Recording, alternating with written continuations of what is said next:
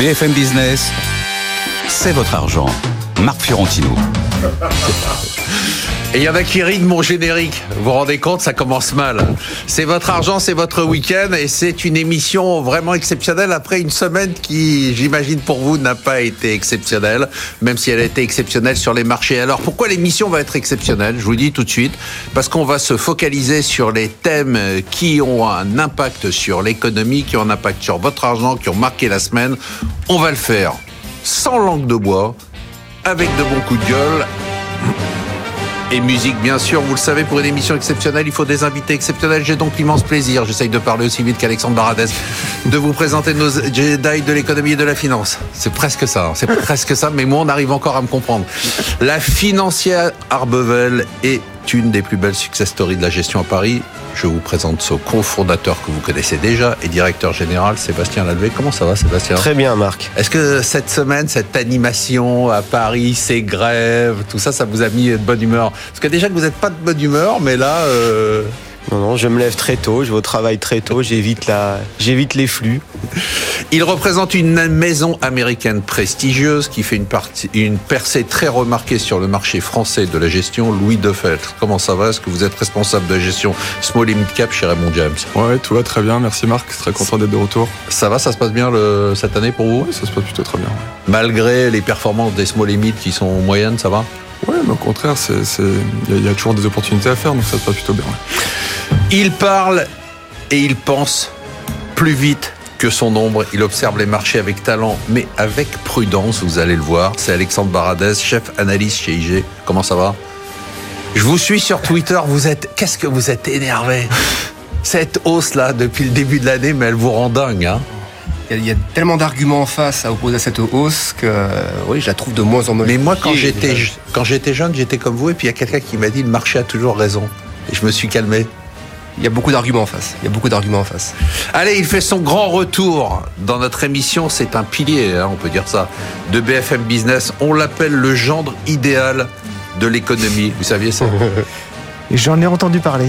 Wilfried Galland, vous êtes directeur stratégiste chez Montpensier Finance. Ça va chez Montpensier? Formidable. Allez, on attaque tout de suite avec euh, la première partie. Et...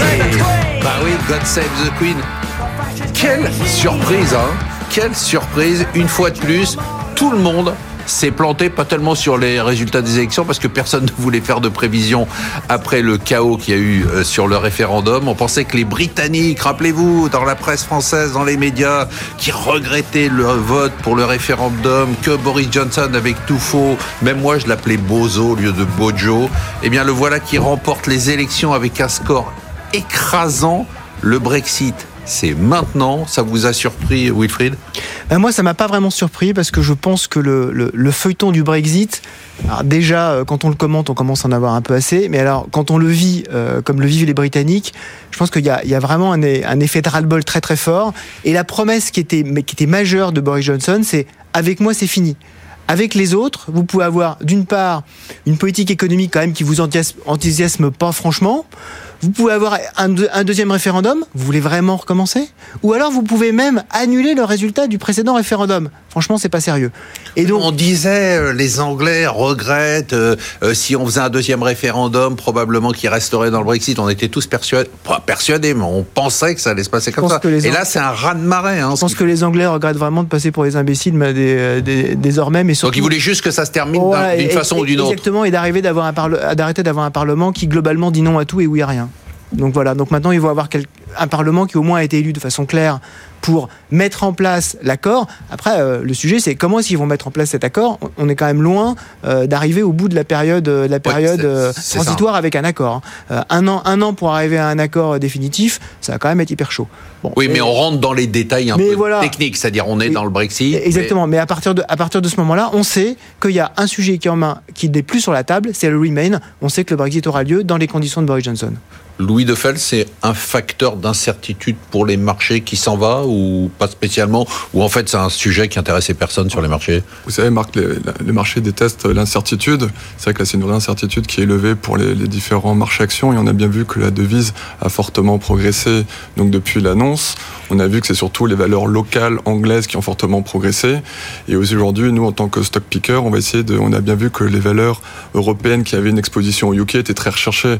Donc évidemment, comme, euh, comme dit Wilfried, on va voir que ça va prendre beaucoup de temps à mettre en place. On parle du 31 janvier, mais après, ça va être très long à se mettre d'accord. Mais au moins, c'est une incertitude levée et le marché, bien évidemment, va, va le salue.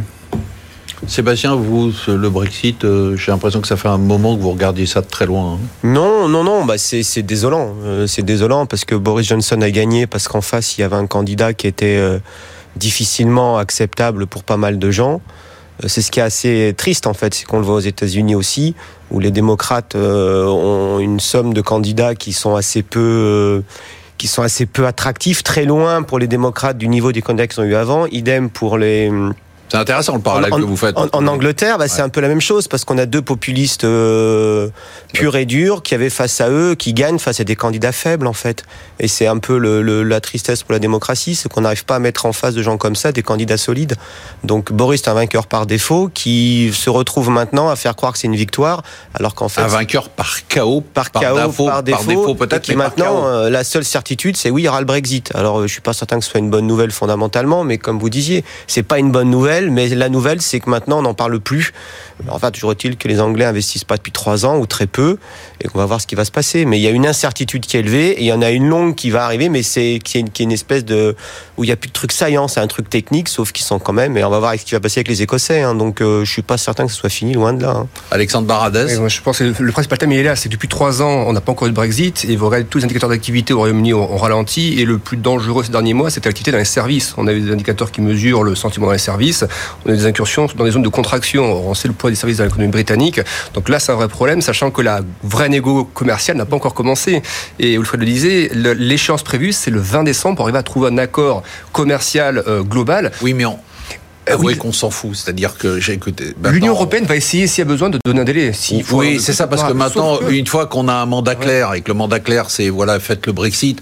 Bon, bon on va le faire. Oui, mais justement, le premier, c'est que Johnson, lui, effectivement, va dire, il y en a marre, et donc il faut qu'on ait fini cet accord commercial avant le mois de décembre. Et c'est là, nous, qu'on se donne une année de tension avec l'Union européenne, où finalement, le, lui aller plus vite que la musique. Oui, mais si c'est pas le 20 décembre, le... ça sera le 31 janvier, et puis c'est pas le 31 janvier. L'incertitude restera là, c'est ça le voilà. Moi, je pense que le vrai risque, c'est Donald Trump, le président Trump, qui va peut-être en profiter pour essayer de, faire un accord avec le UK qui pourrait être néfaste pour l'Union européenne. D'accord.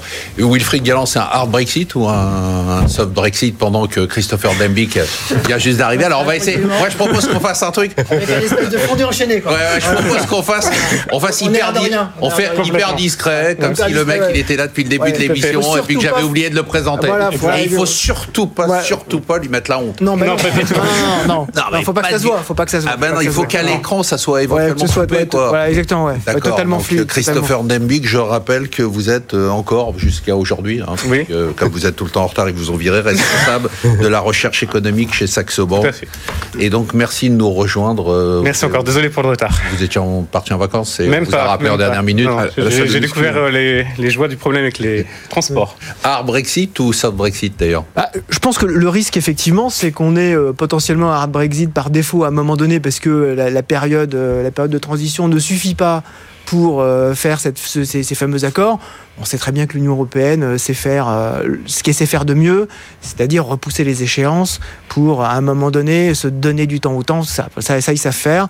Donc, on aura un Brexit avec un accord, probablement un accord. Ah oui, ça c'est sûr. Qui on a, donc on oublie le no deal Brexit. Voilà. On a un Brexit, mais ça sera un Brexit plutôt. Bah, je, je pense que vu de, vu euh, vu l'état d'esprit de Boris Johnson, ce sera quand même un état d'esprit, je pense, euh, plutôt hard quand même. Hein. Donc, euh, mais globalement, comme vous le disiez, ça devient un sujet qui est plutôt un sujet britannique qu'un sujet global sur, sur l'économie.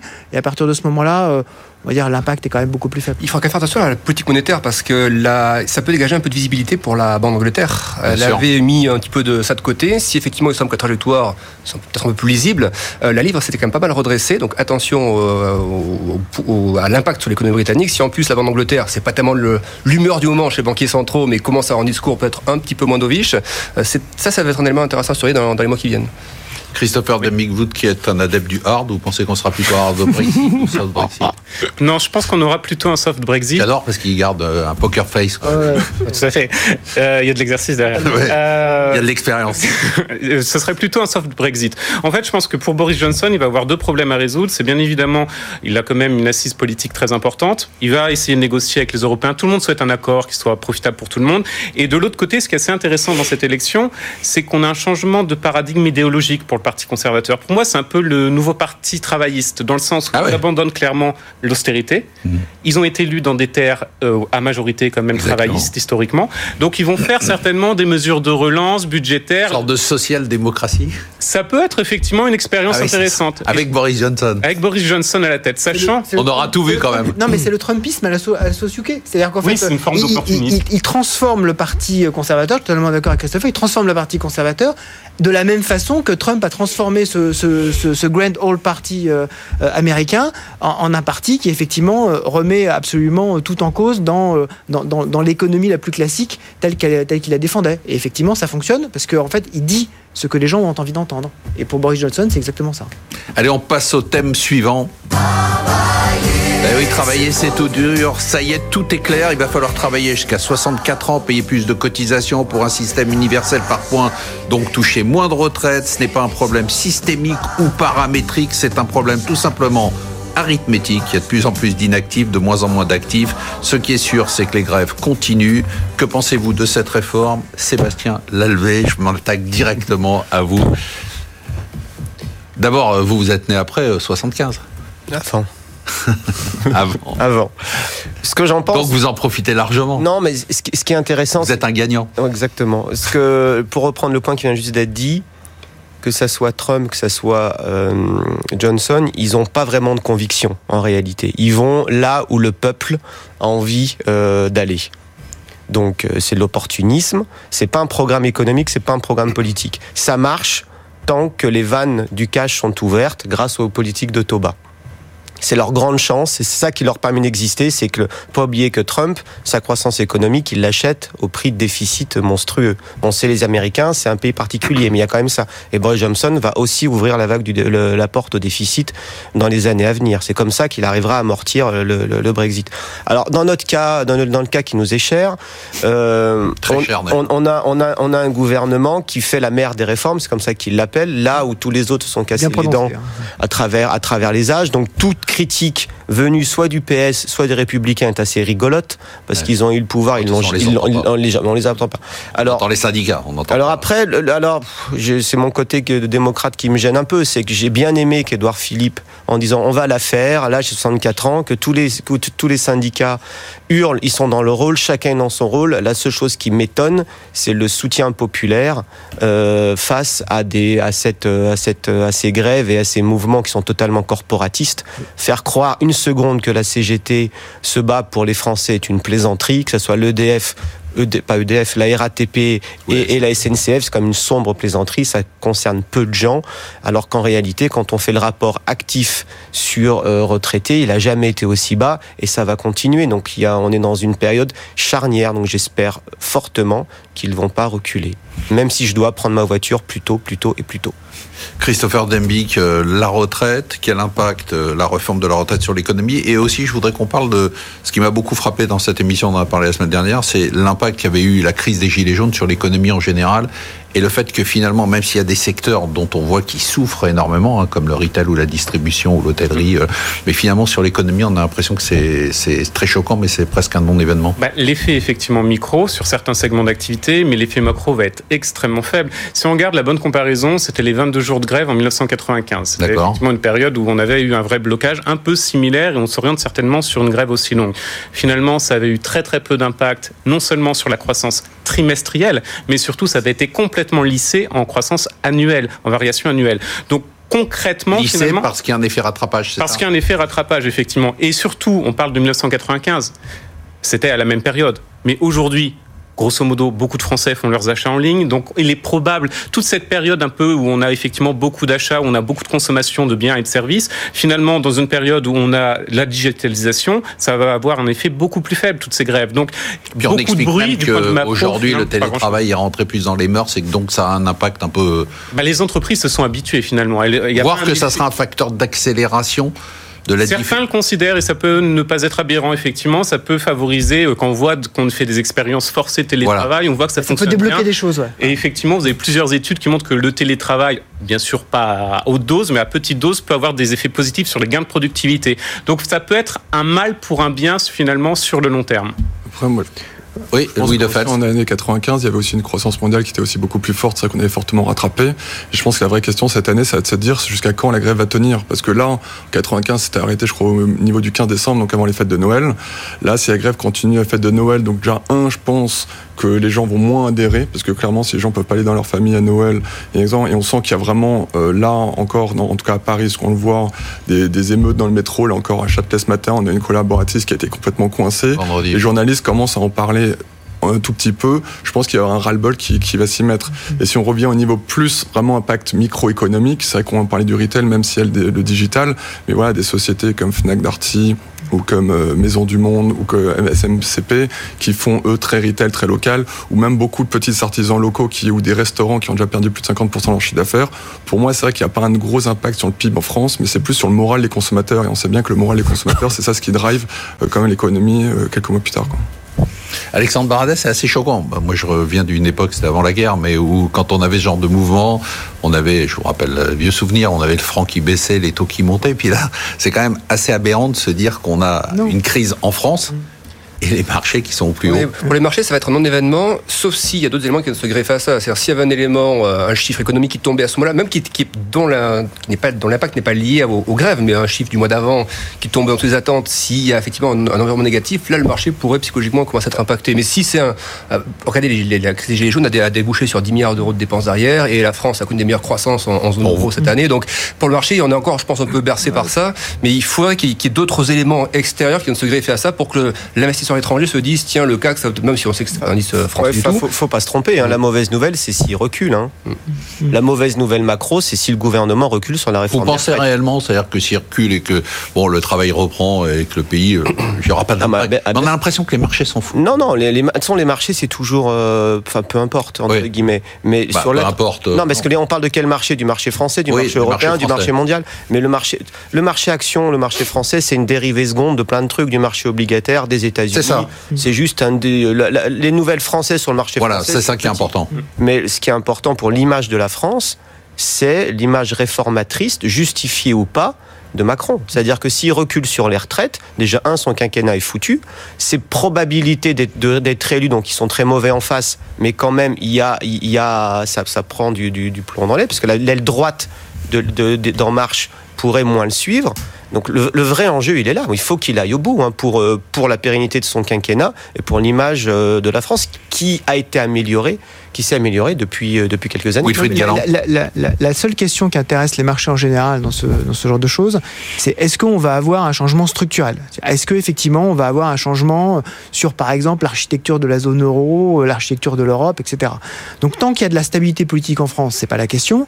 Et ensuite, là où je, je, je rejoins le propos qui vient d'être dit, c'est qu'effectivement, sur la stabilité et, euh, et la capacité de la zone euro d'aller vers plus de convergence, à un moment, il faut qu'on règle les, les, problèmes qui sont les problèmes les plus, euh, les plus flagrants par rapport aux autres, qui est le fait qu'on a un niveau de dépenses publiques qui est structurellement beaucoup plus important.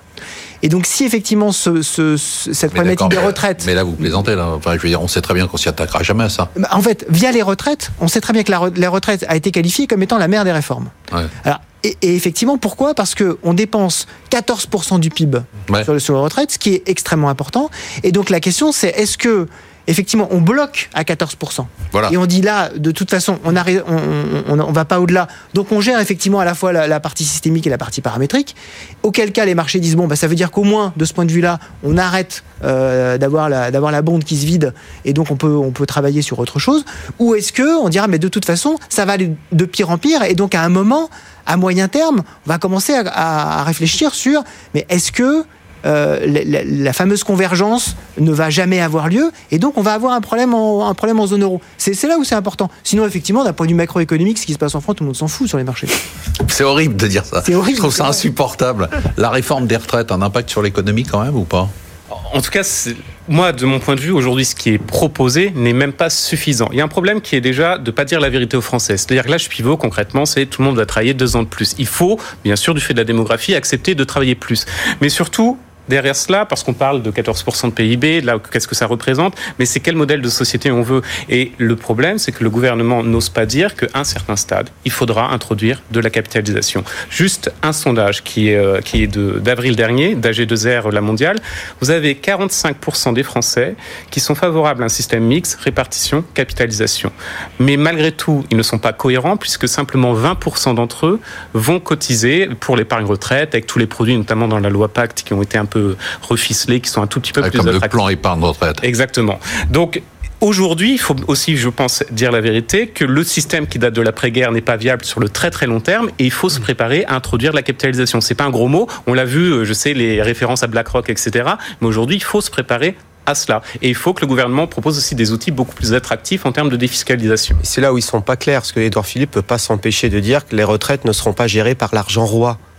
C'est là, c'est là où je trouve qu'ils sont pas cohérents, c'est-à-dire qu'ils donnent, c'est une caution un peu populiste en disant, alors que si on explique les choses clairement, les gens peuvent comprendre hmm. qu'une retraite par capitalisation n'est pas l'argent roi forcément. Mais là, mais là où je suis pas d'accord ni avec Christopher ni avec vous, c'est que, enfin, je, je suis pas d'accord avec votre chiffre. Les, les, les Français l'ont compris. Si on a 12 euh, 000 milliards d'épargne aujourd'hui chez les Français, 7 000 en immobilier et 5 000 en épargne mobilière. Si on a 3 euh, 700 milliards d'assurance vie, mais l'assurance vie, c'est, oui, non, mais c'est pas le sujet. Bah, on, est dans de l'épargne retraite. C'est-à-dire, on peut pas dire qu'aujourd'hui on n'est pas dans une épargne par capitalisation. On est dans une retraite par capitalisation. On l'est déjà, les Français l'ont compris. Oui, mais pas de la bonne manière, parce que les fonds euros, indéniablement, pour votre retraite, c'est quand même, je pense, pas le meilleur placement du mais monde. Mais c'est de l'épargne. Ce que je veux dire, c'est qu'ils ont déjà compris qu'ils avaient besoin d'un complément et qu'il fallait mettre de l'argent. Sinon, ils n'achèteraient pas d'immobilier locatif, ils n'achèteraient pas autant d'immobilier, ils ne mettraient pas autant d'argent. Oui, mais sur la, sur la majorité de la population, malgré tout, ils sont extrêmement réticents, ils ne le font pas. Et moi, je pense que le déclic pour une partie de la population, c'est de, de proposer de vrais produits de défiscalisation. Le plan d'épargne retraite qui était dans la loi Pacte, aujourd'hui, c'est pas un vrai produit de défiscalisation puisqu'on reporte simplement la taxation sur, euh, lorsqu'on euh, sera justement en retraite. Ah, vous avez le PEA, mais là, vous avez l'assurance vie,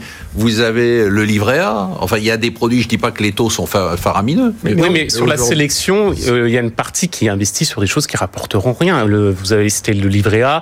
Euh, les PEA, ça reste quand même très minoritaire au niveau de la France. Sur l'assurance vie, effectivement, c'est des fonds en euros. C'est pas le bon investissement pour prévoir sa retraite. Mais, oui, il faut oublier qu'aussi, au-dessus de 120 000 euros, il va y avoir un supplément de retraite pour les autres. Et là, le cotisation. de cotisation. Et là, le gouvernement l'a pas encore annoncé, mais il y aurait des rumeurs que pour ces gens-là, il y ait des nouveaux incitations fiscale à faire la retraite par capitalisation. Donc ça serait un peu un gagnant-gagnant entre tout le monde. Donc vous redonnez pour les autres, mais aussi on fait des incitations fiscales pour capitaliser. Mais on sait très bien que le, sujet des retraites, c'est au moins autant un sujet politique qu'un sujet économique. Mmh. Et, c'est pour ça qu'on tourne autour de ce sujet-là. C'est-à-dire qu'on sait très bien qu'effectivement, euh, il faut aller de plus en plus faire, de, de, fait justement de la démographie, vers de plus en plus de capitalisation. Mais on y est. Mais pour éviter. Et, donc on le fait. Oui, on le fait. Et, donc on le fait, mais en fait on est incapable. On le fait sans le dire. Mais on, est incapable de le faire de façon, de, de bah façon extrêmement agressive. Mais Pourquoi? Parce que ça agite le chiffon rouge vis-à-vis non pas de la majorité de la population, mais de ceux qui en fait sont capables de bloquer l'économie, qui sont capables de brailler plus fort que tout le monde. Et là, on a, on a surtout pas envie de faire ça. Politiquement, c'est juste impossible.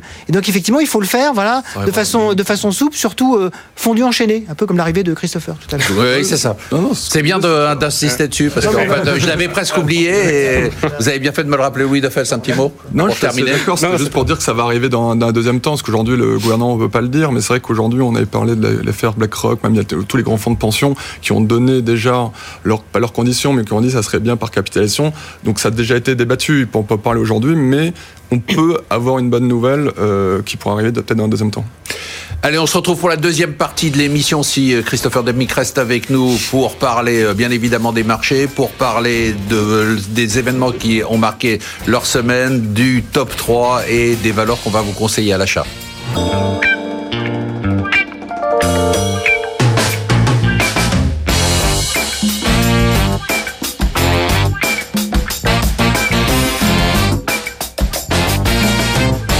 BFM Business, c'est votre argent.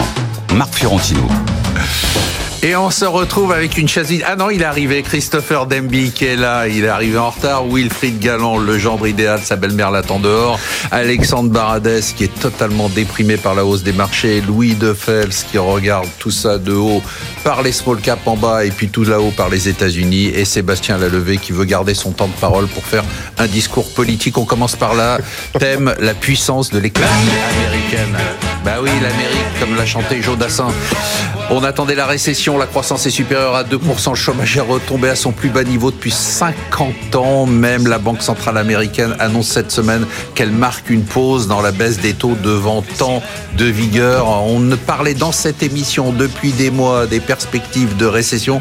C'est fini, euh, Louis de Fels, euh, on n'en parle plus C'est loin, loin, loin. C'est très loin, bye bye. Bah, normalement, il y a quatre indicateurs clés qu'il faut regarder. Donc, il y avait l'indicateur des PMI manufacturiers. Il va vous frapper. Qui, lui était vraiment euh, en récession ce qui est vrai, mais là on a vu que les derniers PMI marqués c'était plutôt stabilisé. Mais après que ça soit la confiance du consommateur, euh, l'épargne des ménages ou même les revenus disponibles des ménages, tout ça ils sont encore à des loins très hauts. Je rappelle que le taux d'épargne aux États-Unis aujourd'hui au-dessus de la moyenne de l'OCDE, alors qu'en 2007-2008 ils étaient quasiment, il y a quasiment pas de taux d'épargne. Donc voilà, même l'immobilier résidentiel repart avec la baisse des taux. Donc euh, oui non là les États-Unis euh, ça marche très bien. Le président Trump va tout faire pour être élu. Le bull market peut continuer sur le marché américain. Ça sent la battle. On parle pas marché pour l'instant. ne, ne, le chauffez pas. Alexandre, ne vous chauffez pas. On parle pour l'instant économie américaine. Euh, on oublie la récession et tout va bien? je vais aborder ça sous l'angle l'angle Trump. L'angle Trump, c'est meilleure économie de tous les temps. Je suis le meilleur et j'accomplis ce que personne avant n'a accompli. Euh, taux de chômage, oui, plus bas de 50 ans. Et, sauf qu'il est passé entre 2009, donc c'était pas Trump, il était à 10 euh, au mois de l'élection de Trump, novembre 2016, euh, il est passé à 4,7%. Depuis l'élection de Trump, il a passé de 4,7 à 3,5, 3,6. Ok, voilà. Pas mal là. Euh, oui, de 10 à 4,7 d'abord. Ensuite, la confiance des consommateurs. Je suis d'accord, on partait de très bas. Confiance des consommateurs aux États-Unis, elle était à 30 en 2009. Élection américaine, elle était à 110. Aujourd'hui, elle est à 125. Mesure du Conference Board. Donc on voit la progression effectivement. Oui, mais on est quand même au On voit à quel prix, à quel prix ça a ah. été fait, à quel prix ça a été fait. Explosion du déficit, totalement hors limite. Euh, plan fiscal supposé déployer les dépenses d'investissement des entreprises, les, les, dépenses de capex sont flat, euh, limite un peu baissière. Donc il n'y a pas du tout eu l'envolée qu'on voulait sur la partie investissement. Il y a surtout une envolée financière, envolée des multiples. Et vous avez, et là c'est le tour de force de Trump, c'est d'avoir réussi à faire plier la Fed au point de lui faire adopter un comportement ah oui, euh, qu'elle avait adopté pour une dernière fois, la dernière fois, des taux dans une, dans une crise systémique. C'est-à-dire que les niveaux d'intervention de la Fed aujourd'hui, notamment sur la liquidité, la dernière fois qu'on a eu de telles injections de liquidité, c'était au moment de la faillite de Lehman Brothers. Donc, on a une banque centrale américaine qui déploie des mesures de crise systémique avec 2% de croissance. Vous nous dites quand même qu'il n'y a pas de récession. On va pas vers la récession. La Fed de New York anticipe, c'est un modèle qui est assez volatile, mais anticipe pour le quatrième trimestre, pour l'instant, 0,6% de croissance. 0,6% de croissance, c'est la plus, ce serait la plus faible croissance depuis le premier trimestre 2015. Euh, donc ralentissement. Donc Dernier élément, on dit oui, regardez les NFP, les NFP 200 000, super rapport. On va pas l'arrêter, il est très énervé. C'est des mesures simples, des mesures historiques. Il va mordre le rapport juste à côté de lui. Le rapport sur l'emploi, 200 000 créations d'emplois. Ah, il y a des retours, etc. après des grèves, mais 200 000, je vous trouve des chiffres similaires sans aucun problème en 2007 et en 2000 également. C'est-à-dire quelques mois de choc systémique pré-récessif, euh, vous aviez également des éléments de création d'emploi qui étaient sur des niveaux. un petit mot, Sébastien Lavé. Un, petit mot. Après cette battle. Je veux juste euh, mentionner ce qui a été annoncé cette, cette semaine, que Huawei a sorti son nouveau super téléphone pour la première fois sans composant américain. vrai. Je persiste et je signe dans l'idée que Donald Trump affaiblit l'Amérique et que je pense qu'ils vont sortir de le nouveau cycle. Ils, sont, ils vont être affaiblis par ce que fait ce président en depuis trois ans, au même titre. Je suis pas d'accord avec votre conclusion, mais c'est un au même, au même titre que Merkel a affaibli l'Allemagne par ses non-décisions. Ah Allez, on lance le thème suivant. Je, je, je, pense que ces deux, ces ah deux, ces deux, gouverne, enfin, ces deux ah, gouvernements affaiblissent structurellement leur pays pour les années qui viennent. Lancez le jingle de, du thème suivant, s'il vous plaît. Chaque brique, oui, another brick in the wall, jeu de mots. Chaque brique dans un appartement coûte quelques briques de plus. Super. Difficile de faire une émission euh, qui s'appelle C'est votre argent sans parler d'immobilier, car l'immobilier, bah, c'est une grosse partie de votre argent. 7 milliards d'euros, j'en disais tout à l'heure, sur 12 000 milliards d'euros d'épargne. Une année 2019 record en termes de prix, en termes de transactions. Quel est l'impact de la hausse de l'immobilier sur l'économie? Et euh, bah, puisqu'on y est et que je vais vous donner un petit gage pour être arrivé en retard, est-ce que c'est une alors, sur le premier point, l'impact, c'est surtout au niveau du pouvoir d'achat qu'on va le voir des Français, puisqu'effectivement, le pouvoir d'achat n'a pas évolué de la même manière, euh, très loin de là, que les prix de l'immobilier. En revanche, on ne le voit pas, par exemple, dans les chiffres de l'inflation, puisqu'on ne prend pas ces chiffres de l'immobilier dans le calcul de l'inflation. Il y a d'ailleurs un débat au niveau de la Banque Centrale Européenne pour essayer de mieux mesurer cela. Euh, sur l'aspect bulle, euh, aujourd'hui, je pense qu'il est on a bien sûr une des hausses très importantes depuis les dix dernières années. Pour autant, je ne pense pas qu'on soit dans des situations de bulle avec effectivement où on aurait des excès qui seraient très massifs. Lorsqu'on regarde les hausses, on a des hausses effectivement très importantes dans les grandes villes. Euh, dans les villes de taille moyenne, on commence à avoir une légère décrue des prix immobiliers, mais ça reste très très mesuré. Et surtout, ce qu'il faut bien prendre en compte, c'est que ça reste un marché qui est euh, qui évolue en fonction de l'offre et la demande. Et finalement, dans ces grandes zones, que ce soit grandes villes ou villes de taille moyenne, il y a très très peu d'offres. On sait qu'on a un déficit d'offres en termes de logement dans tous les cas. Donc pour moi, pas de bulle et surtout donc pas d'éclatement puisque je sais que certains ont annoncé ça cette semaine. Ah bon? Ah oui. Quel est l'impact de la hausse de l'immobilier sur l'économie? Est-ce qu'on a une bulle? C'est pour vous ces deux questions. Wilfried Galland.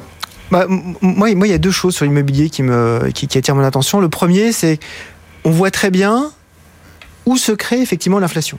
C'est-à-dire qu'il y, a un économiste du XVIIIe siècle qui s'appelait Richard Cantillon qui a dit en fait l'inflation se crée à l'endroit où vous injectez la monnaie. En fait, on a injecté la monnaie dans le système financier, donc elle s'est créée dans le système financier, dans les, obligations et dans ce qui était juste après, c'est-à-dire dans l'immobilier. Donc là, effectivement, on le voit. Et, donc ça, ça, ça me, choque pas du tout. C'est juste un, élément, euh, conséquentiel politique, de la politique monétaire. Moi, ce qui m'intéresse encore plus, c'est le fait qu'on a des différences extrêmement fortes dans les, dans les prix immobiliers en fonction des zones, et ça dans tous les pays. Ah et, en fait, on a, et, et, on, revient à, notre sujet sur les populistes, sur les populismes, sur, sur l'angoisse des peuples par rapport, par rapport justement à tout ça. Vous avez par exemple, en France, on le sait, euh, des endroits où l'immobilier a baissé mmh. depuis de nombreuses années. Vous avez aux États-Unis ce qu'on appelle la diagonale du vide entre les Grands Lacs et le Mississippi, où en fait, là aussi, l'immobilier ne fonctionne pas. Et donc, par rapport à ça, vous bloquez les gens à leur endroit. Donc, toute la mobilité que tout le monde veut, veut, développer. En, gros, mais, après, vous faites ce que vous voulez, hein, vous pouvez faire votre émission. En gros, ce que je veux dire, c'est qu'on a, on a une bulle, mais la bulle, elle est, la bulle obligataire. Donc oui, effectivement. mais sur l'immobilier? et, sur l'immobilier, le, vrai sujet de l'immobilier, c'est le différentiel entre les métropoles d'un côté et les zones qui sont des zones peu denses. Donc c'est pas une vraie bulle donc c'est pas une bulle généralisée. C'est pas une bulle généralisée. C'est pas une bulle généralisée. C'est une bulle qui est cantonnée sur quelques actifs immobiliers. Et on parle des marchés. C'est l'euphorie, hein, c'est l'euphorie. c'est l'euphorie, Alexandre Baradez. entre le Brexit, entre, le, Brexit, l'annonce d'un accord commercial imminent, les banques centrales qui continuent à se montrer très accommodantes, les indices boursiers volent de record en record, la fête continue 2019.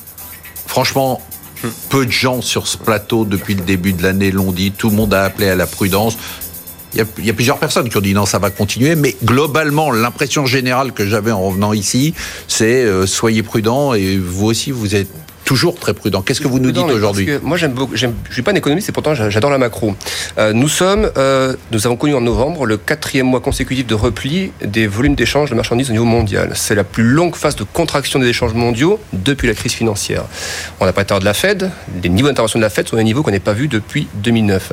Euh, on a des pays comme l'Allemagne qui a, qui a échappé en l'espace de 10 mois à deux reprises à une récession. Euh, et ça repart un peu. Et on a des PMI, donc des indicateurs de sentiment, mais composites, pas les PMI juste en ou deux secteurs, PMI composites de l'Allemagne, qui est encore en zone de, contraction. Et vous avez, et alors que la corrélation était très bonne sur les 4-5 années avant que Powell ne retourne sa veste en début d'année, le DAX s'est cabré complètement, le CAC également, les marchés américains également. Dernier élément, vous regardez les sommets de 2018, par exemple sur le S&P, hein, le plus gros indice américain. Euh, les niveaux actuels, c'est à peu près 8 à 10% au-dessus de ces niveaux-là. Vous regardez l'évolution year to year des bénéfices des entreprises des États-Unis, Q1, Q2, Q3, on est sur des replis. En hier tout hier, je parle. Hein. Donc vous avez des niveaux de marché. Si on dit juste oui, mais la micro, les entreprises produisent des résultats, oui, les chiffres d'affaires ont progressé, les bénéfices n'ont pas progressé 2018 par rapport à 2019. Mais Alexandre Or, le marché, le pays dix fois plus cher. Je comprends ce que vous dites, mais vous n'avez pas l'impression qu'en fait, je, vais reprendre cette expression, mais tout le monde s'en fout parce que c'est qu'un problème de liquidité. C'est-à-dire qu'en fait, tant que la Fed ouvre les vannes, en fait, ce qui a changé et ce que je me reproche d'ailleurs, est-ce que ce qu'on aurait dû se dire, c'est quand il y a eu le discours de Powell en janvier, bon, à la limite, on aurait dû partir en vacances, c'était fini, on savait que l'année était faite. C'est-à-dire qu'à partir du moment où il a retourné son cycle, mmh. non Oui, mais on dit toujours qu'on a du mal à spotter une bulle en, avance. Oui, c'est vrai. Moi, j'ai l'impression que ce qu'on voit là, j'ai pas, vécu, j'ai pas vécu en direct la partie 2000, ah. je l'ai vécu à, mon âge à l'époque. La 2007, je l'ai bien vécu. Et, je me suis d'enfoncer et, et, je l'ai bien vécu. Vous allez payer les retraites. Ah. Et, ça ressemble furieusement à un contexte de complaisance où on a une macro qui au mieux est flat. vous dites bulle. Ça, oui, mais la bulle, ça ne veut pas dire qu'on a des multiples de 80. Ça veut dire qu'on s'écarte d'un, comportement micro et macro et qu'on s'en écarte de manière de plus en plus accélérante. Et c'est le cas cette Deuxième battle avec Louis de Fals. Après, voilà, moi je pense qu'il y a encore de la place pour le marché, mais les valeurs ne seront pas les mêmes qui vont tirer à la hausse le marché. Parce que là, avant, c'était plutôt les valeurs de croissance qui avaient plutôt tiré les valorisations. Et depuis un an, en effet, les valeurs qui étaient plutôt récessionnistes et plutôt les valeurs industrielles qui ont plutôt touché un point bas. On a bien vu que les taux d'intérêt ont touché un point bas. Et normalement, les marchés anticipent souvent 6-9 points à l'avance. Donc on voit que c'est plutôt les valeurs value cycliques qui repartent. Et c'est ces valeurs-là qui vont tirer le marché à la hausse. C'est plus les valeurs à longue duration. Donc c'est les valeurs que l'on achetait avec forte visibilité, les Pernod Ricard, les L'Oréal. Et si vous regardez ces types de valeurs-là, depuis mi-septembre où il y a une rotation sectorielle, ces valeurs ne progressent plus. Donc c'est pour ça là qu'en fait, on reste positif sur le marché. Donc vous dites que le niveau du marché va rester peut-être à ces niveaux-là, mais à l'intérieur, il va y avoir une, rotation. Exactement. Sébastien Lalvé, rapidement. Aujourd'hui, les, valeurs dont les capitalisations sont inférieures à un milliard d'euros, en moyenne, n'ont pas monté cette année. D'accord. Après avoir baissé de plus de 25% en 2018. D'accord. Et le marché action Donc vous européen. un rebond des small cap. Bah, ce que j'annonce, c'est qu'on a eu à peu près 80 semaines consécutives de sortie d'argent dans les fonds, dans les fonds actions en Europe. Donc c'est une hausse cette année qui s'accompagne de retrait d'argent géré, entre guillemets. Et la, croissance des indices, une fois encore, ne reflète pas la, croissance et la performance de toutes les sociétés. Euh, le poids d'LVMH dans le CAC 40, vous le connaissez, il a plus de 10%. Le pauvre gérant qui avait pas 10% d'LVMH dans son fonds, en fait très peu en avait, et eh ben sous-performait structurellement. Donc très peu de gens ont battu les indices parce que ce flux d'argent, comme vous dites, il est essentiellement passif et la gestion passive biaise en achetant tout le temps les mêmes valeurs. Donc je pense que le, la valeur l'année prochaine, s'il y en a, elle sera extraite par les gens qui sortent des indices et qui sortent des sentiers battus. Christopher Demmick. Bah, ce qu'on oublie, euh, c'est que finalement, on est aussi... les comparaisons historiques, moi je pense qu'elles sont un peu biaisées dans le sens aujourd'hui, on a quand même une assise des banques centrales sur des segments de marché qui est massif. Massive. Si vous regardez par exemple aujourd'hui les banques centrales, elles détiennent 60% de la dette souveraine française, plus de 70% de la dette souveraine allemande. Donc quand on parle de dette publique pour la France, finalement, c'est quasiment un non-sujet presque, j'oserais dire. Donc vous êtes sur des banques centrales qui n'ont pas d'autre choix que de continuer d'intervenir massivement. Si vous regardez, vous avez eu récemment, sur l'année 2019, vous avez une majorité de banques centrales, plus de 60% des banques centrales au niveau mondial, qui ont décidé de faire ce renversement de politique monétaire, de soutenir leurs économies. Donc on est dans un nouveau monde où finalement les banques centrales sont des acteurs de marché qui sont majeurs qu'on ne peut pas faire abstraction de leur action. Et donc, automatiquement, ça biaise complètement tous les données macro qu'on puisse y voir. Parce que tout simplement, aujourd'hui, aucune banque centrale ne permettra que le marché chute parce que le marché, c'est l'économie réelle et vous aurez des conséquences dans tous les cas si le marché financier s'effondre sur l'économie réelle. Le discours de Christine Lagarde, c'est ça. Christine Lagarde, elle vous dit la Banque centrale, elle va certainement faire du rachat d'obligations vertes. La Banque centrale, je ne sais pas comment elle va faire, mais elle doit s'attaquer aussi au problème des inégalités. Elle doit aussi attaquer le sujet des crypto-monnaies. Donc la Banque centrale, c'est un acteur qui est plus dominant que finalement les gouvernements élus je caricature, mais l'idée, elle est là quand même. C'est quand même assez fort. Sébastien Lalvé, quel est l'événement qui a marqué votre semaine? La thématique, c'était euh, le fait que l'Europe change euh, d'orientation, sa politique concurrence, avec le fait que la, dame Margaret ait dit qu'ils allaient réfléchir un peu différemment. Il faut, quand même faut quand même se dire que l'Europe, globalement, ne vit que par les statistiques passées. Donc, a refusé le deal entre Alstom et Siemens mmh. sur la base de on n'a pas de preuve aujourd'hui d'une concurrence chinoise, qui est complètement idiot. Mais dans l'histoire, c'était vrai. Les Chinois n'étaient pas encore intervenus. Bon, depuis, les Chinois ont racheté Voslo. Donc, les Chinois maintenant vont être très présents. Donc, le fait de ne pas avoir fait ce deal est une erreur. Je vais vous donner un exemple. J'ai vu une société qui s'appelle Aperam qui fait de l'acier inoxydable, qui souffre de façon massive des importations d'acier chinois, d'acier indonésien. La réponse de l'Europe, statistiquement, on voit pas le problème. Donc, ils laissent l'acier arriver, se déverser pendant 18 mois, et au bout de 18 mois, c'est dans les stats, et disent, bon, maintenant on intervient. Donc j'ai cru comprendre que gouverner, c'était prévoir. Dans ce cas précis, ça n'a jamais été le cas, et c'est un problème structurel. Mais ça peut changer. Mais ça peut changer. Et dernier point, ah. là où je suis content par rapport à ce que disait Madame Lagarde, par rapport à l'environnement. L'acier chinois, c'est 7 fois plus de quotas de CE2 que de l'acier inoxydable européen. Donc le jour où ça s'est pris en compte, pouvez être certain que l'acier chinois, il arrêtera de se déverser en Europe, ce qui est bon pour l'industrie européenne. Donc il faudrait qu'on la protège, mais pas avec 18 mois de retard. Oui, de Fals, qu'est-ce qui a marqué votre semaine? Moi, c'est un peu le retour, un peu, pas encore en grâce, mais bientôt des small caps, même si les flux ne reviennent pas, parce qu'on a vu que sur le mois de novembre, ça avait, le CAC Small avait surperformé le CAC 40. Bon, c'est un premier indice, hein. Là, il va y avoir, le, il va y avoir la biège de fin d'année, mais je pense que vraiment l'année prochaine, vous savez comment ça se passe, tout repart à zéro. Je pense que souvent les mois de janvier sont très bons pour les small caps, quand les gens vont voir, ah, les CAC Small fait peut-être plus 5, le CAC 40 plus 2, les gens vont vraiment revenir assez massivement dessus. Et tout ça, avec le M&A qui revient, on a encore eu deux annonces de M&A cette semaine. Beaucoup de retraits de cotes. Hein. Oui, donc des retraits de cotes, notamment avec la fameuse loi Pacte, qui avant c'était 95% pour ça, Maintenant, il faut juste 90% pour à 90%. Donc là, il y, a deux, il y a deux exemples. Il y a un équipementier, euh, le Bélier, qui était encore vendu à un Chinois, donc ça, ça pourrait être encore euh, peut-être problématique. Et la famille Rare Dubreuil, qui essaye de tenter de sortir la, la société Oneo, qui fait les bouchons Diams. Et pareil, je pense qu'ils vont essayer de profiter de l'argent euh, pas cher. Il y a eu 19 opérations euh, sur le marché euh, depuis le début de l'année, donc beaucoup plus que l'année dernière. Alexandre Baradez les thème marché, c'est les histoires différentes que racontent d'un côté les indices et de l'autre les indices de volatilité. D'accord. Par le S&P, après les, pour la dixième fois de l'année, l'annonce par Trump d'un accord avec la Chine, le S&P a battu un record historique. Centième fois de l'année. Voilà, il a battu son record. Si vous regardez la volatilité, donc le VIX, l'indice de volatilité du S&P, il est retombé, mais plus haut que le, que le point bas qu'il avait touché sur le dernier sommet. Donc il y a un petit peu une divergence comme ça. Et encore plus marquant, c'est l'indice de volatilité de la volatilité. Euh, celui-ci, lui, il est carrément revenu sur le niveau d'octobre. C'est-à-dire que tout l'épisode détente, Trump avait déjà annoncé l'accord au mois d'octobre, tout cet épisode détente sur la volatilité, la volatilité de la volatilité est revenue sur ces niveaux-là. Donc il y a une nervosité sous-jacente qu'on ne voit absolument pas sur le marché action euh, et, qui convient de surveiller. Je pense que c'est un indicateur assez euh, intéressant sur l'ambiance, l'humeur sous-jacente des, On va le suivre. des marchés. Wilfried Galland. Moi, ce qui m'a, ce qui m'a, ce qui m'a marqué cette semaine, c'est le fait que euh, depuis mercredi, euh, l'organisme de règlement des différends de l'OMC ne fonctionne plus. Oui. C'est-à-dire que, en fait, euh, à force de retarder sciemment la nomination de juge arbitral américain, Trump a réussi son, son coup. Son coup. C'est-à-dire qu'en fait, aujourd'hui, tous les appels euh, de décision de l'OMC ne peuvent plus fonctionner. Et donc cette entité qui était l'entité majeure de règlement multilatéral du commerce, aujourd'hui est totalement à l'arrêt. Euh, je pense que ça en dit long sur le fait qu'on vit dans un monde de plus en plus de confrontation.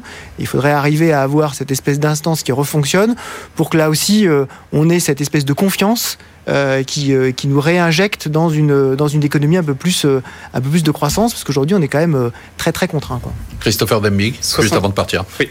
75 euh, 000, ce sont euh, les suppressions d'emplois dans le secteur bancaire au niveau mondial cette année.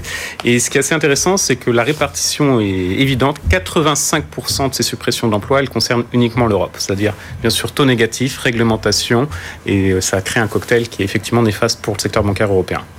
Et on passe au top 3 de nos gérants. Je sais que vous attendez ça avec impatience. En tête, Alice Labou avec 29,6%. En 2, Romain Burnand avec 25,4%. En 3, Eric Blaine avec 24,7%. C'est à peu près le même euh, classement que la semaine dernière avec euh, des performances des gérants qui sont euh, de nos gérants qui sont toutes très bonnes, y compris les gérants qui sont avec nous aujourd'hui. Sébastien Lalvé, je vais vous lire votre portefeuille. Vous me dites ce qu'on garde et vous me dites ce qu'on vend. On a du Trigano, ça marche bien. Garde. On a du Solution 30, ah, vous avez bien rebondi. Hein. bien rebondi. pas gagné. Hein. Non, allez, on vend. allez, on vend. Soitec, vous avez fait 86% de hausse, c'est ce qu'on garde On garde. Selectis. On garde. Lumibird. On vend. Sword. On garde. Ubisoft. On garde. Iliad. On garde. CGG qui a repris 57%. On garde. Vicat. On garde. Plasticomnium on garde. Qu'est-ce qu'on achète? Alors, on va acheter un petit acteur du monde des semi-conducteurs qui s'appelle Calray. C'est une petite société qui fait. C'est une introduction récente, ça. C'est une introduction récente qui fait moins de 60 millions d'euros de, enfin 60 millions de capitalisation boursière. C'est une, nouvelle génération de semi-conducteurs, de microprocesseurs avec deux marchés cibles, la, voiture autonome et les centres de serveurs. C'est zéro chiffre d'affaires mais c'est des produits qui sont en cours de certification et de qualification et qui, euh, si euh, ça se passe bien, commenceront à faire leur première vente en 2020. Et une société de semi-conducteurs, un microprocesseur qui fait des ventes, ça fait pas 60 millions d'euros de capitalisation boursière. Quand les marchés adressables sont énormes, Safran est actionnaire, Renault est actionnaire via leurs fonds. Donc je pense que c'est évidemment risqué parce qu'il faut qu'ils vendent, ils n'ont jamais vendu. Mais le processus industriel derrière a bien avancé et si ça marche, ça double. Et ça, par exemple, on, peut le conseiller à qui? À des, des, gens qui sont, qui sont prêts à prendre des risques quand même? Bah, C'est des gens qui peuvent perdre l'argent qu'ils investissent. D'accord. C'est-à-dire que là, vous dites, euh, quand on va sur un truc comme ça, il faut s'attendre au... Bah, il faut craindre le pire. On peut avoir le pire. Oui, c'est un peu, oui, c'est, mais c'est pas la valeur, euh, ce qu'on disait avant, de père de famille. Maintenant, on n'a plus le droit de le dire. Non, dire mère de famille. Mais, disons que c'est, on, on, arrive. En fait, ce qui est intéressant avec cette société, c'est que c'est l'aboutissement d'années de recherche et de mois de certification et de qualification chez des clients euh, de premier ordre. Donc on, on arrive dans le money time, euh, donc c'est pour ça que je pense que c'est intéressant. Louis Defels, très bonne perf aussi. Vous me dites ce qu'on garde. Samsé Oui. On garde Mille Merci. On garde. Groupe Guilin. C'est le plastique bashing en ce moment, donc on va peut-être alléger alors que la, valorisation est extrêmement faible, mais on va quand même vendre. On vend Vetoquinol. On garde. Roberté, vous avez fait un carton 48,5%. On garde. Euh, Interactive. Également. Esquire. Aussi. Exaom. Oui, toujours. Qu'est-ce qu'on achète? Alors on va mettre un peu de vert dans le portefeuille avec la société ah bah vous y mettez Ah mais c'est très dans l'air du temps. Ah bah ça c'est le moins qu'on puisse dire. Ouais. Alors Neoen c'est un acteur français dans le renouvelable et aussi de... de la gestion. Exactement. Et dans le solaire c'est vraiment le best in class euh, français. C'est la très belle intro. C'est une des rares intros dont le cours est supérieur au cours d'introduction. Exactement. Là ça a encore fait un plus haut historique euh, aujourd'hui et ça devrait continuer parce que c'est vraiment le pionnier. C'est Jacques Vera qui a plus de 50% du capital qui a créé la société en 2008. C'est vraiment une société en très, font, très forte croissance. Donc ils sont spécialisés dans la création d'énergie, dans le renouvelable et dans l'éolienne. Ils sont en France et notamment en Australie, extrêmement bien gérés. Ils ont déjà relevé deux fois leur objectif de croissance 2021, euh, à savoir 5 gigawatts de création d'électricité. C'est vraiment un groupe très très bien euh, géré. C'est vraiment le best in class. Ils font tout de A à Z, sauf la construction qu'ils externalisent. C'est vraiment euh, de, de, très beaux financiers. Et en plus, ça peut toujours être un peu une valeur spéciale parce qu'on sait qu'il y a Engie qui veut se développer dans le, ce secteur et on ne sait jamais pourquoi pas une OP un jour. C'est une valeur que vous avez en portefeuille On a en portefeuille. Mais globalement, moi j'achète ces valeurs. Hein. C'est-à-dire, vous copiez sur, sur lui? Non, mais je suis d'accord avec toutes les sociétés qu'il a, qu'il a, en portefeuille. Ah bah oui, complètement. et Neoen, c'est une très belle boîte. Hein. Donc on achète Neoen. Ah oui, clairement. Hein. Très bien, bah merci à tout le monde. Merci d'être venu. Bon, certains à des heures différentes, mais enfin c'est une sorte d'émission à géographie variable. Euh, en tout cas, moi ce que je peux vous dire, c'est que c'était très sympa, qu'on est très content d'avoir été avec vous, et surtout j'ai une annonce à vous faire. La semaine prochaine, ça sera une émission exceptionnelle.